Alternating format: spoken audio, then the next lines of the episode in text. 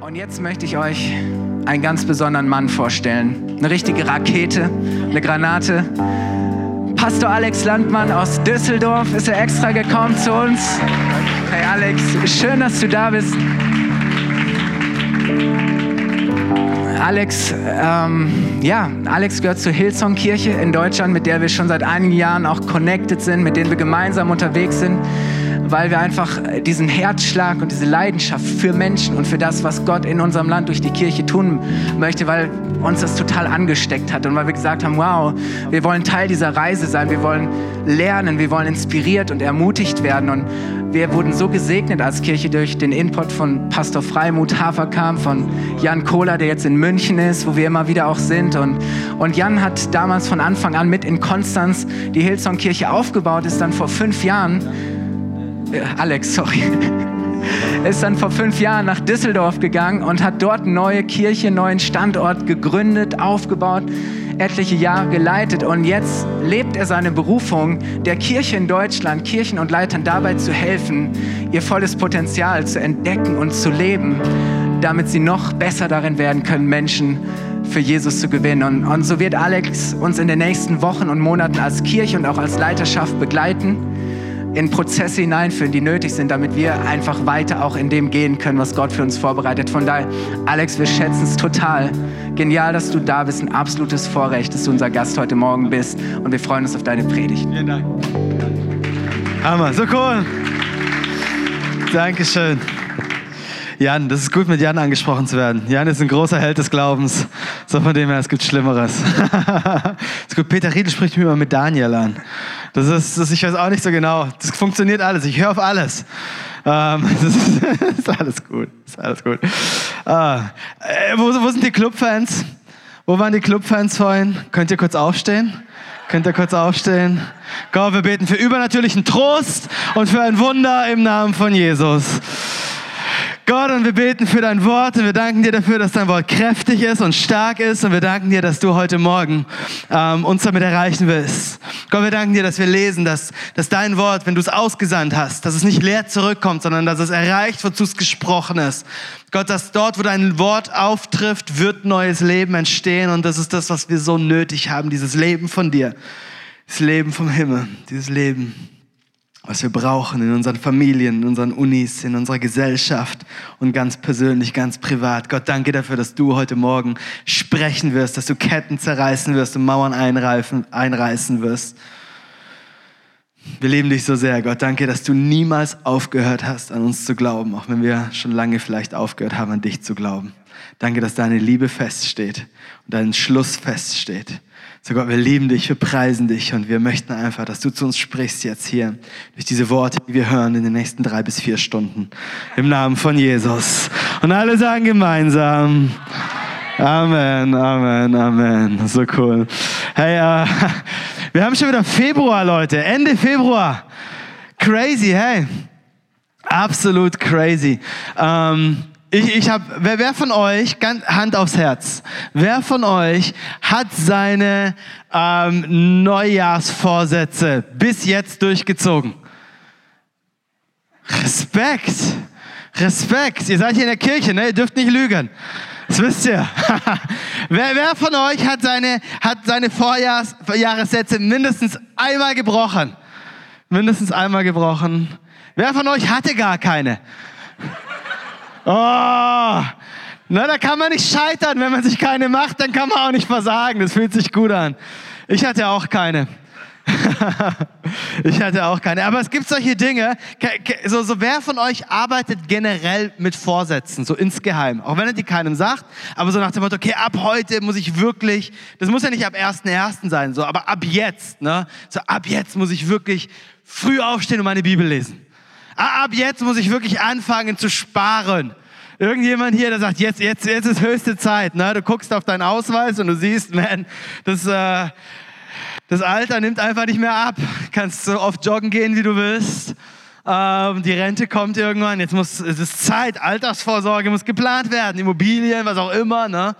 Wer, wer von euch, wer von euch ähm, liest manchmal die Bibel und sagt, ab jetzt bin ich wirklich liebevoller? So wenig. mir, mir geht es jedes Mal so. Ich, ich, lese, ich, lese, ich lese Dinge, ich lese Dinge und ich denke mir, oh wow, Alex, das ist, äh, ja, danke, das ist richtig Wort. Das ist echt krass, ne? Das sind so, so, so Dinge, die, die nehme ich mir jedes Mal vor, aber ich scheiter ständig. Kennst du das? Du nimmst dir was vor, du siehst es, du liest es und während du es liest, weißt du schon ganz genau, okay, das ist hier oben. Ich bin hier unten und dieses Ding ist hier oben. Und, ähm, und, und über genau so eine Stelle will ich heute Morgen predigen. ähm, nicht, nicht, weil ich es drauf habe, nicht, weil ich sage, hey, das ist der absolute Kracher, im Sinne von, hey, einen Zeigefinger zu erheben und, und jetzt müssen wir alle, sondern sondern weil ich glaube, dass Gottes Wort durch und durch gut ist. Und ähm, weil ich glaube, dass es uns freisetzt, wenn wir verstanden haben, was hinten dran liegt, okay? Und ähm, als ich diese Stelle gelesen habe, das ist so eine Stelle, da komme ich mir immer vor wie an Neujahr. Da denke ich mir, ich nehme mir was vor, das schaffe ich eh nicht. Und trotzdem ist es Gottes Wort, ne? Du kannst nicht einfach sagen, ja, es steht da nicht oder wie, wie auch immer. So, wir wollen ein bisschen eintauchen da rein. Und, ähm, und ich hoffe, dass, dass wir gemeinsam auf so ein bisschen eine Reise gehen und, und gemeinsam auch entdecken und entfalten den Reichtum, den, den, den Jesus selbst da reingelegt hat. Und, und auch wenn ich jetzt ein bisschen eine Kurve mache, okay, ich mache jetzt ein bisschen eine harte Kurve, einen 90-Grad-Turn, ähm, versuch bei mir zu bleiben, okay? Versuch mir zu folgen. Ähm, und mein Gebet ist, dass am Ende alles einen Sinn ergibt, okay? so, von dem her äh, wollen wir einsteigen. Und wenn du eine Bibel mit hast, kannst du aufschlagen in Matthäus 5. Ähm, in die größte Predigt aller Zeiten, die jemals gehalten worden ist. Predigt, die die Welt verändert hat. Und das ist nicht einfach nur ein, ähm, nicht einfach nur so ein Spruch, sondern das glaube ich von ganzem Herzen. Und äh, wir werden nur einen ganz kleinen Teil dieser Bibel, äh, dieser Predigt ähm, ähm, uns anschauen. Ich möchte dir vorschlagen, sie einfach mal komplett durchzulesen, am besten laut durchzulesen. Dann, dann kriegst du erstmal die richtige Power mit, die in dieser Predigt drin liegt, die von Jesus selbst gepredigt worden ist. Ähm, aber wir steigen ein, Matthäus 5, Vers 38. Und ähm, und dann sagt Jesus folgendes, ich aber sage euch, und wenn Jesus schon so anfängt, dann weißt du, okay, wow, äh, jetzt sollte ich die Ohren spitzen. Ich aber sage euch, äh, andersrum, ihr wisst, dass es heißt Auge um Auge, Zahn um Zahn. Ich aber sage euch, setzt euch nicht zur Wehr gegen den, der euch etwas Böses antut. Im Gegenteil, wenn dich jemand auf die rechte Backe schlägt, dann halt ihm auch die linke hin. Ernsthaft? Wenn einer mit dir vor Gericht gehen will, um zu erreichen, dass er dein Hemd bekommt, dann lass ihm auch den Mantel. Und wenn jemand von dir verlangt, eine Meile mit ihm zu gehen, dann geh zwei mit ihm. Gib dem, der dich bittet, und weise nicht ab, der etwas von dir ab ausleihen möchte. Ich muss, ich muss zugeben, ich bin nicht unbedingt die prädestinierteste Person, um über diesen Text zu predigen. So, wenn Jesus hier sagt, ähm, die andere Wange hinzuhalten. Ich, ich habe so meine Momente, da, da würde ich das auch schaffen, ne? im Auto zum Beispiel, wenn du geschnitten wirst. Und dann alles in mir steht auf und will eigentlich, will, zurück, will zurückschneiden. So, weißt du, das, das, das, wird ganz komisch. Da werden irgendwelche Dinge in mir wach. Ich weiß auch nicht, das, das, der einzige Grund, warum ich die andere Wange hinhalte, ist, um eine Kopfnuss zu verteilen. Ganz im Ernst, das ist, das ist so schwierig für mich. So, ich, ich, ich, ich bin definitiv nicht die prädestinierteste Person, aber ich muss ehrlich sagen, ich glaube, der Maßstab, den Jesus hier anlegt, der ist immens. Und ich wüsste keine Person, ich kenne keine Person, außer Jesus selbst, der wirklich dieses Ding drauf hat, okay? Der wirklich für sich sagen kann, ach so, die Sache mit der Feindesliebe, ach ja, das ist einfach. Kenne ich keinen. Wüsste ich nicht. Wenn, wenn du weißt, wie das funktioniert und sagst, hey, da, da bei mir, nö, da bin ich völlig, das ist überhaupt kein Thema, dann, dann erklär mir nachher, wie es geht, okay? Komm nachher zu mir und äh, ich bin mir sicher, Kai wird dich nächste Woche hier dann auch gerne predigen lassen. Äh, aber ich finde es irgendwie, ich finde es irgendwie crazy, weil was Jesus hier verlangt erstmal hört sich an wie absolute Selbstverleugnung. Wenn, wenn dich jemand schlägt, dann wehre dich nicht. Setz dich nicht zur Wehr, sondern was du tust ist, du tust einfach so, als wäre nichts gewesen und halt einfach ganz lammfromm deine andere Backe hin. Echt? Ist das das Leben, was Jesus von uns verlangt? Dass wir uns nicht einsetzen, dass wir uns nicht zur Wehr setzen, dass wir nicht, dass wir nicht unseren, unseren, wie nennt man es? Unseren Grund stehen, das ist Englisch, ne? Stand our ground. Was heißt das? Und, und genau unser Revierverteidiger, ist, ist das wirklich das, was, was Jesus von uns verlangt? Absolute Selbstverleugnung? Und, und, und das ist genau so eine Spannung irgendwie. Ich, und, ich, und mein Problem ist, ich habe die ganze Zeit versucht, okay, wie kriegst du die Spannung aus diesem Text raus? Wie, wie kriegst du diese extreme Spannung zwischen, zwischen dem, was ich lebe und zwischen dem, was ich hier lese? Weil kann es Jesus wirklich so gemeint haben? Das ist, das ist eine Spannung. Wenn wir das Wort Gottes auf uns wirken lassen, dann sollte es uns ärgern. Wenn dich Gottes Wort nicht ärgert, dann hast du es noch nicht verstanden. Weil das ist heftiger Tobak, der da drin steht, ganz im Ernst. Und diese Stelle hier ist unglaublich heftig. So, warum stellt, warum verlangt Jesus das? Was ist der Grund für die Extreme? Weil machen wir uns nicht vor, Auge im Auge, Zahn um Zahn, das ist fair. Da, damit kommen wir klar. Machst du ein Foto? Äh, das, ist, das ist fair zu sagen, hey, wenn dir jemand, das, was dir jemand genommen hat, das muss dir jemand ersetzen. Das, das was, wo, wo jemand, was jemand zerstört hat, das muss er dir ersetzen. Er, er, muss ein Auge für ein Auge ersetzen und ein Zahn muss für ein Zahn ersetzt werden. Das ist doch, das ist doch eigentlich eine faire Art und Weise, sein Leben zu leben, richtig? Äh, man, man, das ist doch das, wo wir sagen, hey, und, und selbst das ist Altes Testament und, und das ist unglaublich gnädig. Weil in dem Sinne, damals, weißt du, wenn du die Konflikttheorien dir anschaust, dann siehst du, dass Konflikte immer so funktionieren, dass du gleich ziehst und eins oben drauf legst. Und, dann die, und die andere Seite zieht gleich und legt eins drauf, zieht gleich und legt eins drauf. Und was passiert ist, dass Konflikte sich hochschaukeln und man immer wieder versucht, dem anderen heimzuzahlen. Und das Alte Testament sagt, hört auf damit. Hört auf, das hochzuschaukeln, sondern, sondern seid fair. Und wenn jemanden jemand etwas zerstört hat, kaputt gemacht hat, dann ersetzt genau das Gleiche. Verlangt nicht mehr von, von, der, von der anderen Seite, als euch zugetan worden ist. Das ist doch, damit kommen wir doch klar. Aber jetzt kommt Jesus und sagt, nee, nee, nee, nee, nee, das ist nicht die Art, wie ihr leben sollt. Vergiss Fairness. Fairness gilt für alle anderen, nicht für dich. Du wirst geschlagen, halt dir bitte noch die andere Wange hin.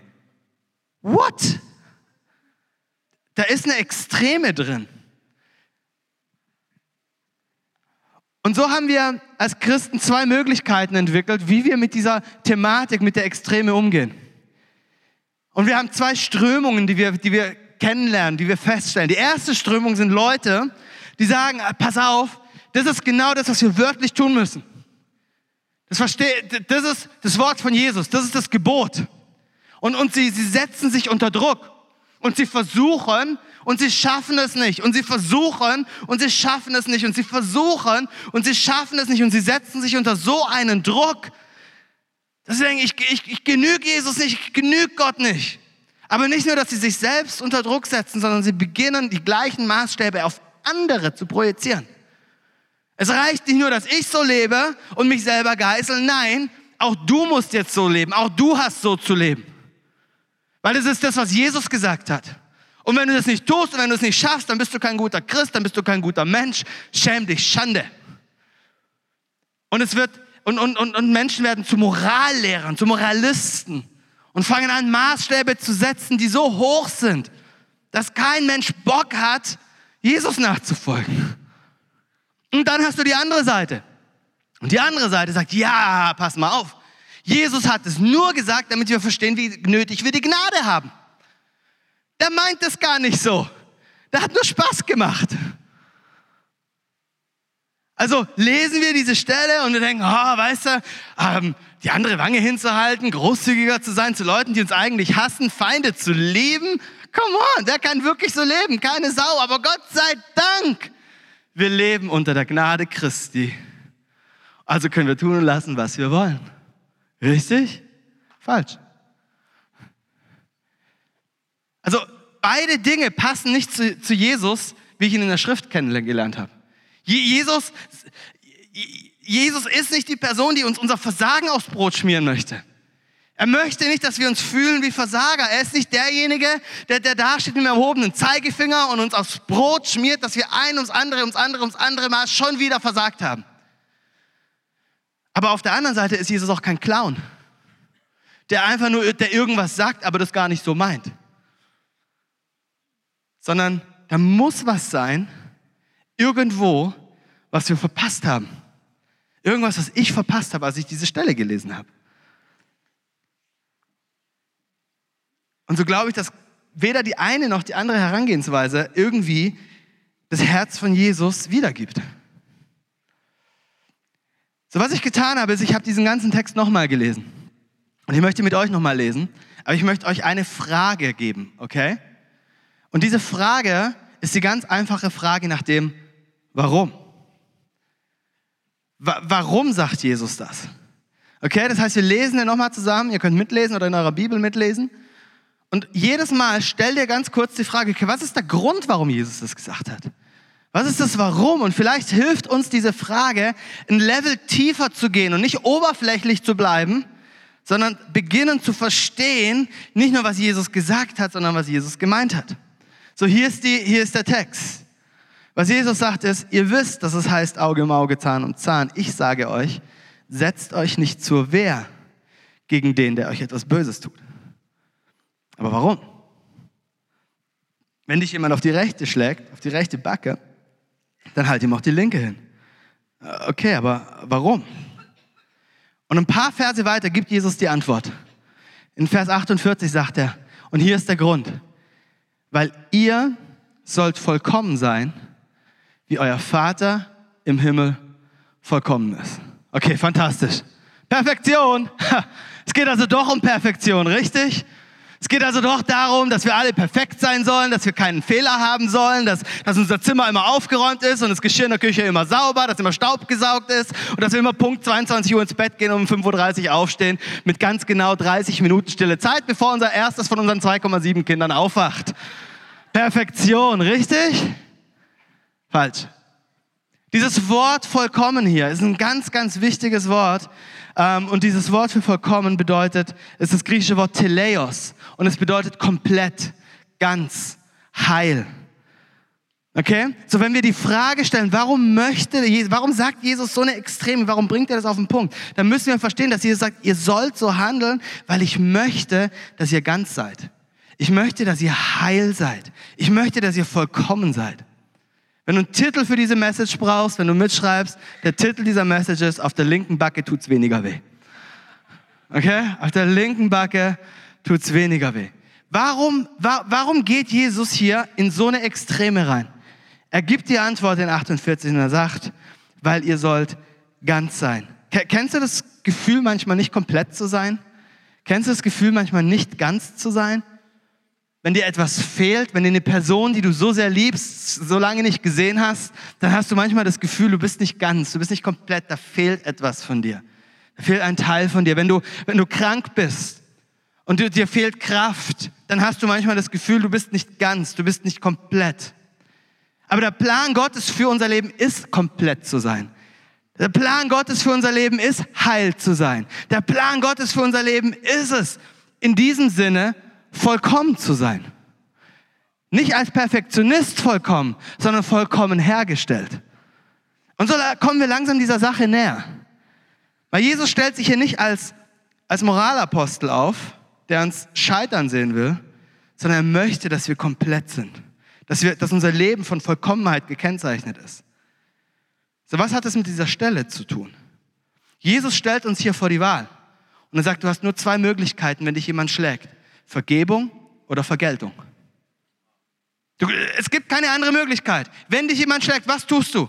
Vergibst du oder gehst du in die Vergeltung? Zahlst du heim oder lässt du gut sein? Du, du hast nur diese zwei Möglichkeiten. Aber nur die eine Möglichkeit erlaubt es dir, vollkommen zu sein.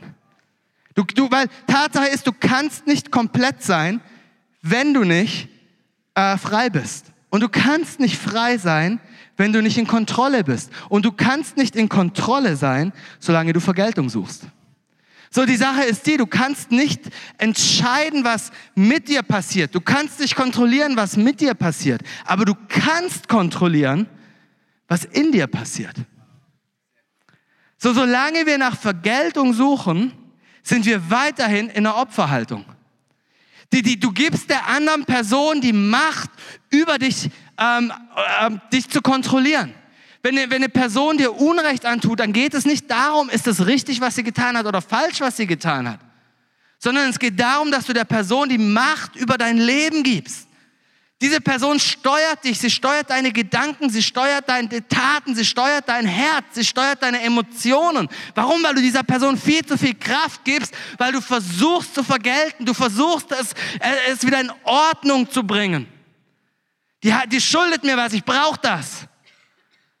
Aber Jesus sagt, solange du diese Art von, von, von diese Art Aus, des Ausgleichs suchst, kannst du niemals frei sein. Und wenn du nicht frei bist, kannst du niemals vollkommen sein.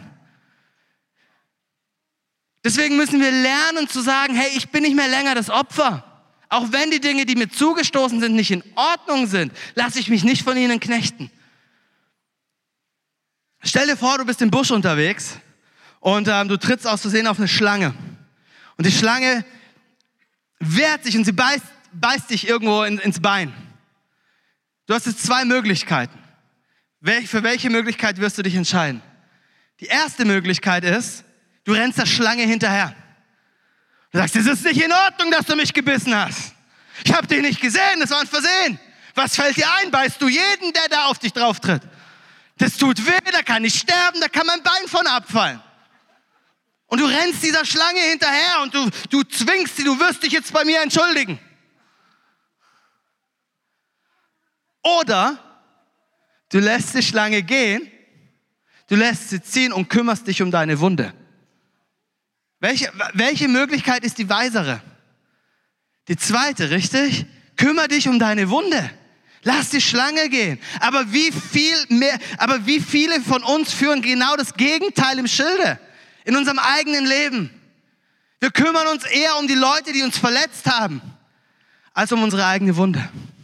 Und solange wir uns mehr um die Schlange kümmern, als um unsere Wunde, werden wir niemals vollkommen sein, werden wir niemals geheilt sein.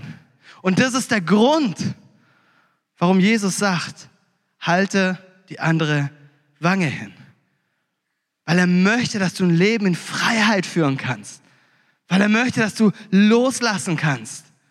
Weil er möchte, dass du in Kontrolle bist über dein eigenes Leben und nicht andere Menschen die Kontrolle darüber nehmen. Und ich sage nicht, dass es in Ordnung war, was dir zugestoßen ist. Mit keiner Silbe möchte ich erwähnen, dass es einfach war oder dass, dass es nicht so schlimm war. Aber was ich sagen möchte, ist, egal was es war, solange du hinterherrennst, wirst du es nicht schaffen, dich um deine eigene Wunde zu kümmern. Und das ist genau das, was Jesus sagt. Fang an. Fang an, dich um deine eigene Wunde zu kümmern.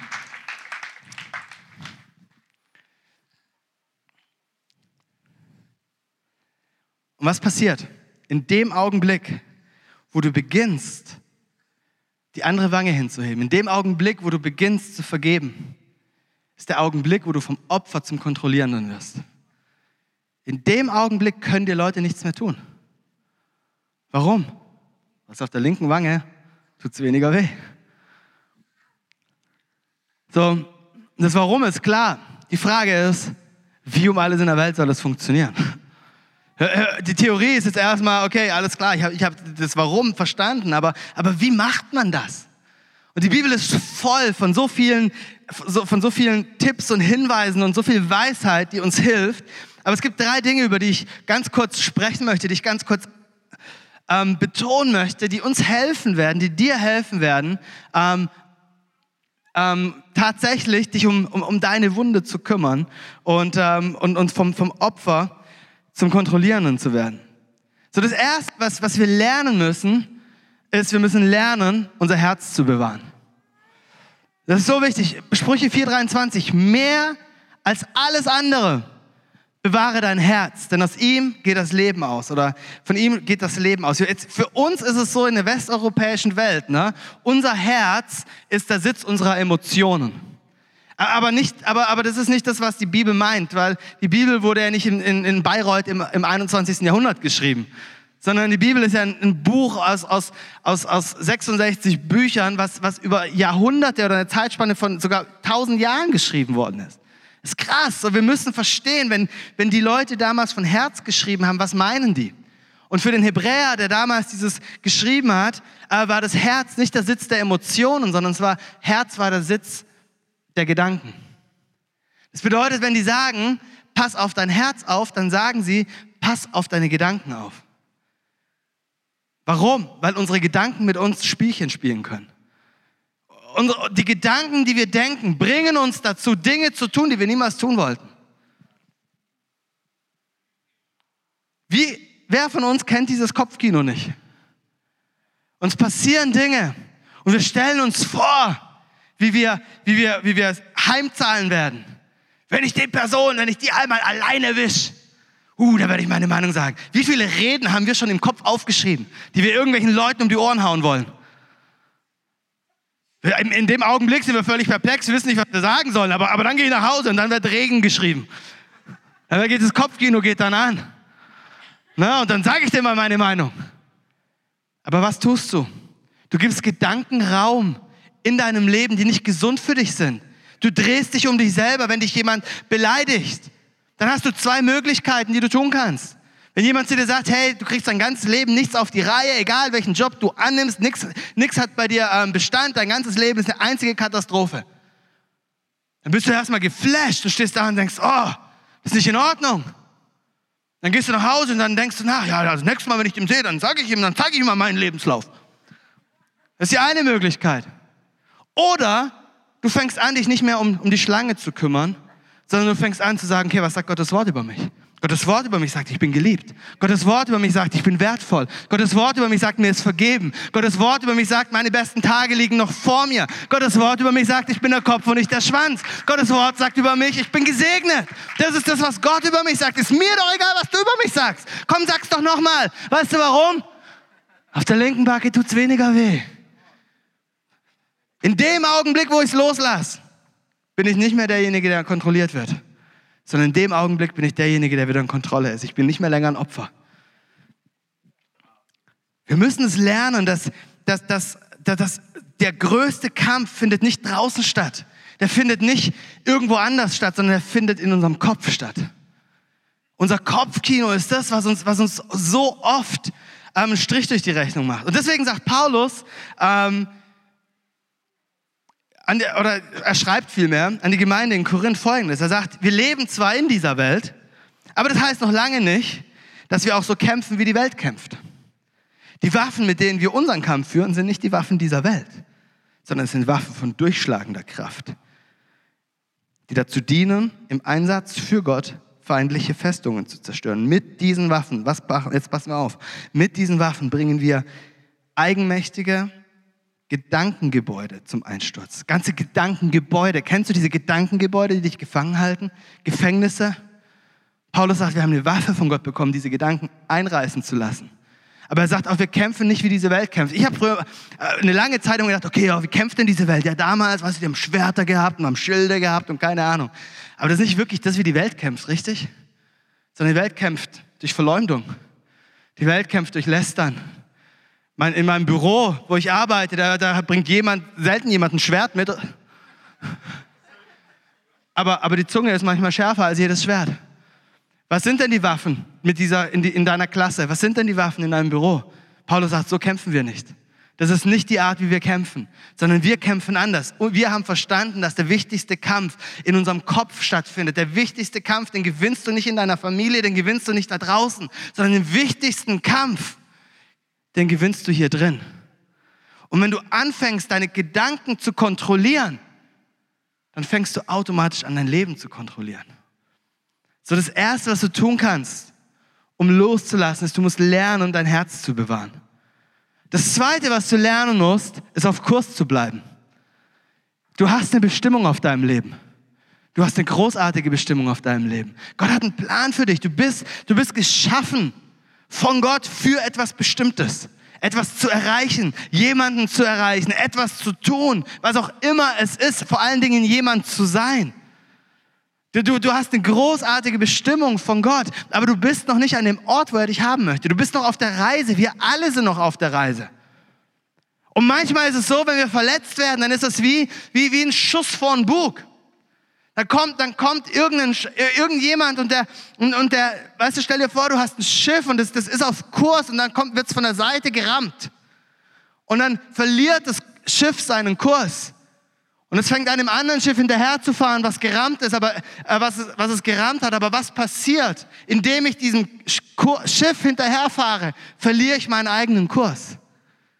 Es ist so wichtig zu verstehen, dass dein, dass, dass dein Kurs größer ist und wichtiger ist und dein Ziel größer ist als das, was mit dir passiert ist. Wir müssen lernen zu verstehen, dass wir eine Bestimmung haben. Was ist deine Bestimmung? Was ist dein Kurs? Wo möchtest du hin? Wozu hat Gott dich berufen? Zu wem möchte Gott dich machen? Und erlaubst du Gott, dich dorthin zu bringen? Oder lässt du dich von jeder Verletzung vom Kurs abhalten? Hier ist, was Paulus sagt, wieder an die Korinther. Interessant, dass es immer die gleiche Gemeinde schreibt. Ich glaube, die hatten echt ein Problem damit. er sagt folgendes, jeder, der an einem Wettkampf teilnehmen will, unterwirft sich einer strengen Disziplin. Die Athleten tun es für einen Siegeskranz, der bald wieder verwelkt. Unser Siegeskranz hingegen ist unvergänglich. Für mich gibt es daher nur eins. Ich laufe wie ein Läufer, der das Auge, äh, das Ziel nicht aus dem Auge verliert. Wie läufst du dein Leben? Wie läufst du dein Leben? Wie zielfokussiert bist du? Und damit meine ich nicht, oh, ich möchte unbedingt zwei Einsen haben in dem und dem Fach oder oh, ich möchte unbedingt die nächste Karrierestufe erreichen oder ich möchte endlich so und so viel. Das ist nicht ein Ziel, sondern ein Ziel ist etwas, was Gott in dein Leben reingesprochen hat, von dem du weißt, hey, da möchte Gott dich haben. Das ist, das ist das, was ich unter Ziel verstehe, wenn ich hier drüber spreche. So wie zielfokussiert bist du? Mit anderen Worten, wie Jesus fokussiert bist du? Weil Jesus ist der, ist der Anfang und der Vollender.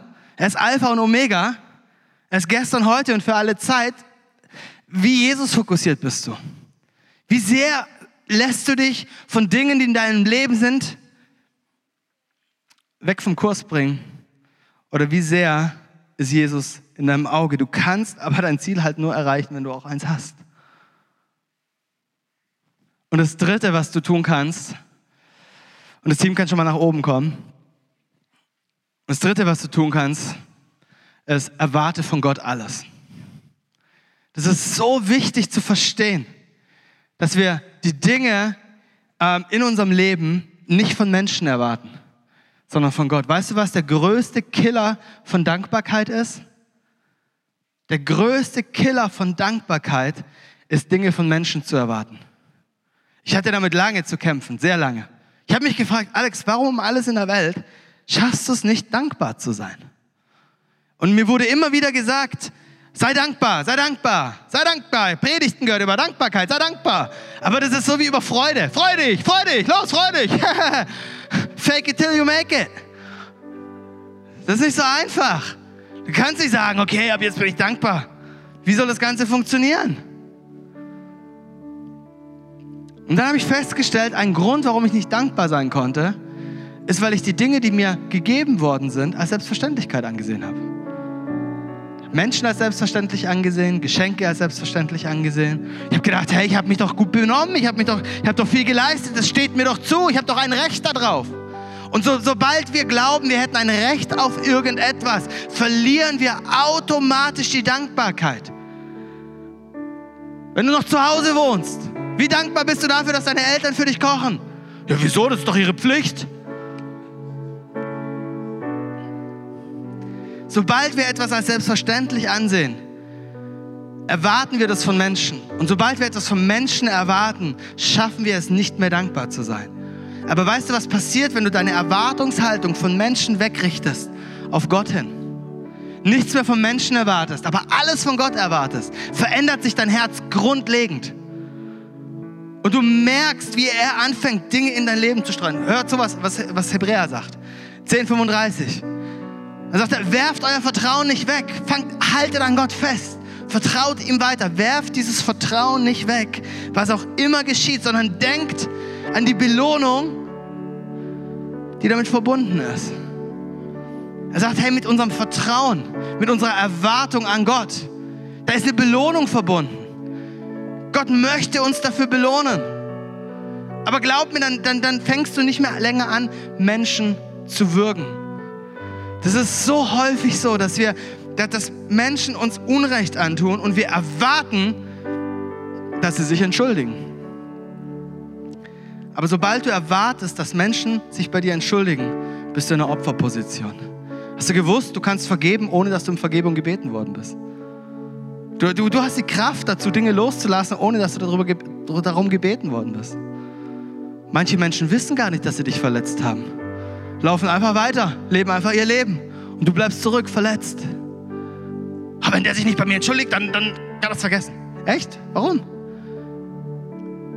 Fang an, von Gott alles zu erwarten. Deine nächste Gehaltserhöhung, erwarte nicht von deinem Chef. Erwarte sie von Gott. Dein nächstes Essen, erwarte nicht von deinen Eltern. Erwarte es von Gott. Und dann werden auf einmal die Menschen, die dies geben, nicht mehr einfach nur das tun, was, was sie eh tun müssen, sondern sie werden zu Boten Gottes. Verstehst du, was ich meine? Wo, wo liegt deine Erwartung?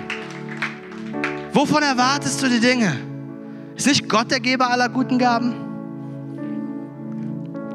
Und wenn wir beginnen so zu leben, unsere Gedanken zu kontrollieren, zielfokussiert zu sein und alles von Gott zu erwarten, dann können Menschen dich rechts und links eine knallen. Es macht dir nichts mehr aus.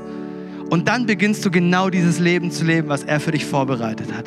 Ein Leben der, Komple äh, der, der Fülle, ein Leben, in dem du komplett bist, ein Leben, in dem du, in dem du heil bist, ein Leben, in dem dir keiner mehr was anhaben kann, weil du beginnst über den Dingen zu stehen.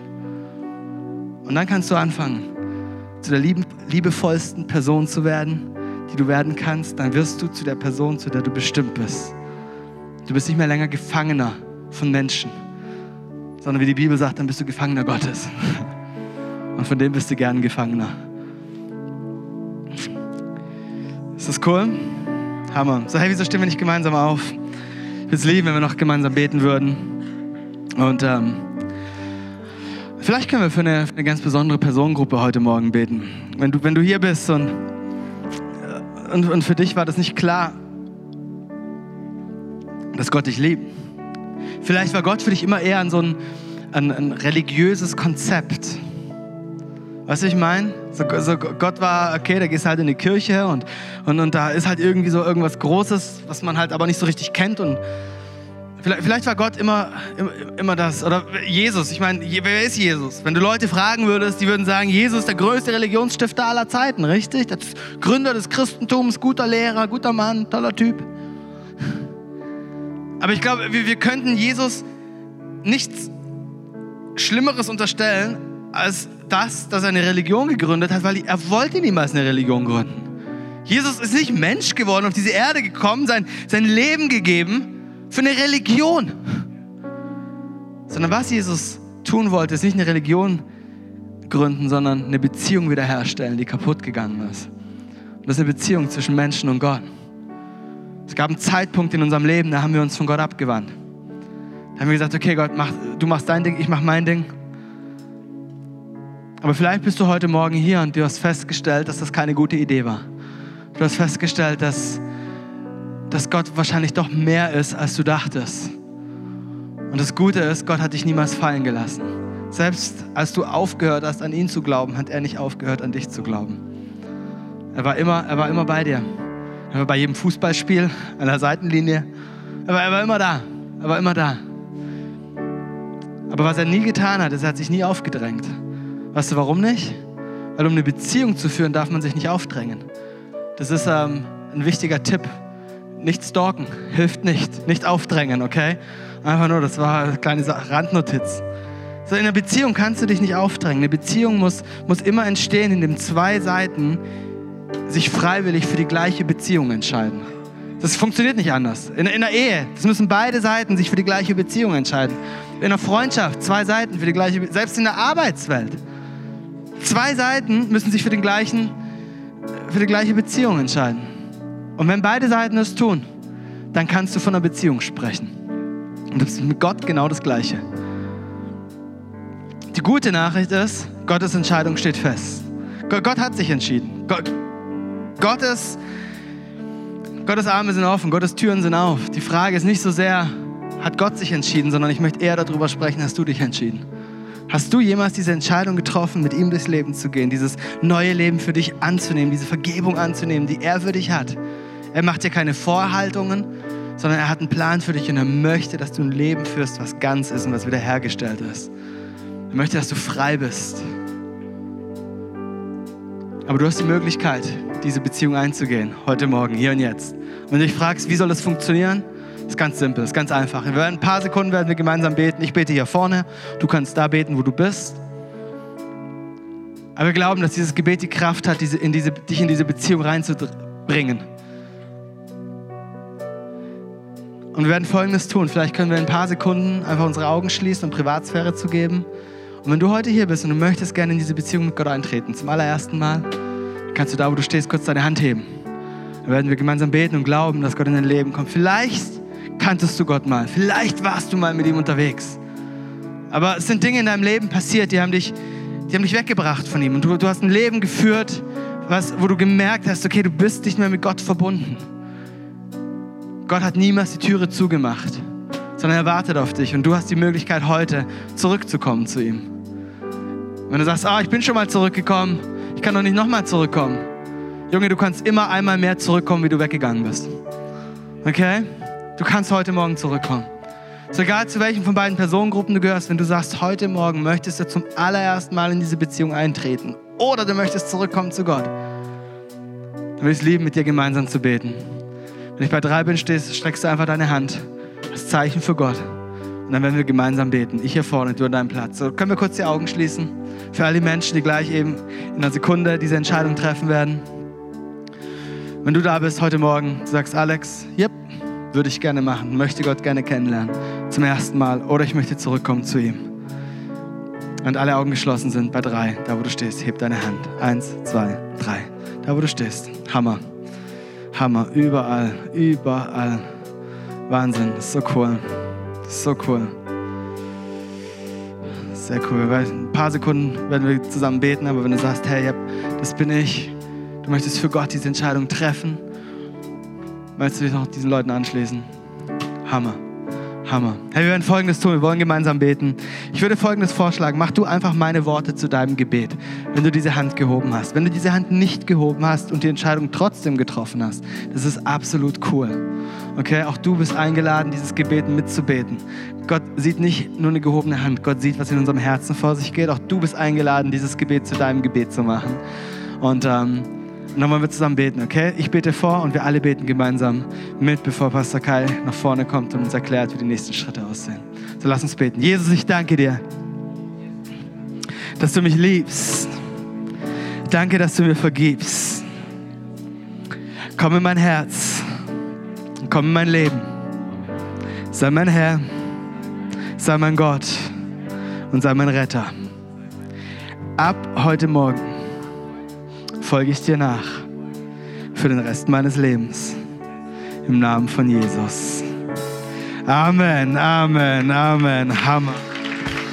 Lass uns wirklich allen mal einen Applaus geben, die die beste Entscheidung getroffen haben.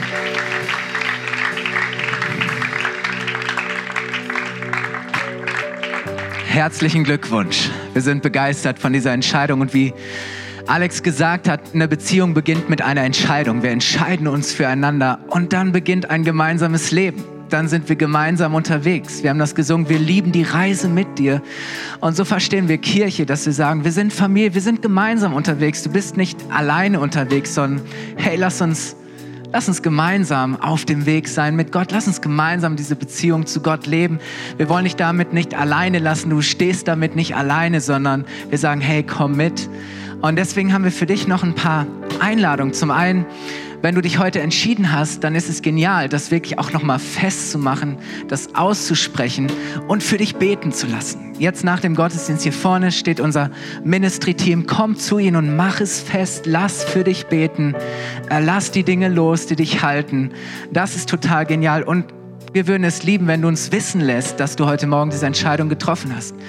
Wir haben für jeden wenn du jetzt rausgehst, hier am Infopunkt ein Willkommenspaket, ein Geschenk. Und da haben wir einige Infos für dich zusammengestellt, wie nächste Schritte aussehen können.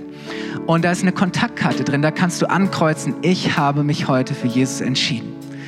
Und wenn du die ausfüllst und abgibst, dann haben wir die Möglichkeit, mit dir in Kontakt zu kommen, dich anzusprechen und dir zu helfen, deine nächsten Schritte mit Jesus zu gehen. Wir wollen dich da gerne begleiten. Und total wichtig ist, dass du wiederkommst, dass du sagst, hey, ich bin da und ich will jetzt lernen, was es heißt, Tag für Tag mit Jesus unterwegs zu sein und das zu werden, wozu er mich bestimmt hat. So, das als Einladung. Ihr alle seid eingeladen in unser Café. Unser Team hat sich toll vorbereitet. Gönn dir noch einen Kaffee, eine Tasse Tee, was auch immer. Nimm eine Person mit neben dir, die du noch nicht kennst. Lad sie ein auf einen Kaffee. Wir wollen noch Zeit miteinander haben, das genießen auch, zusammen zu sein.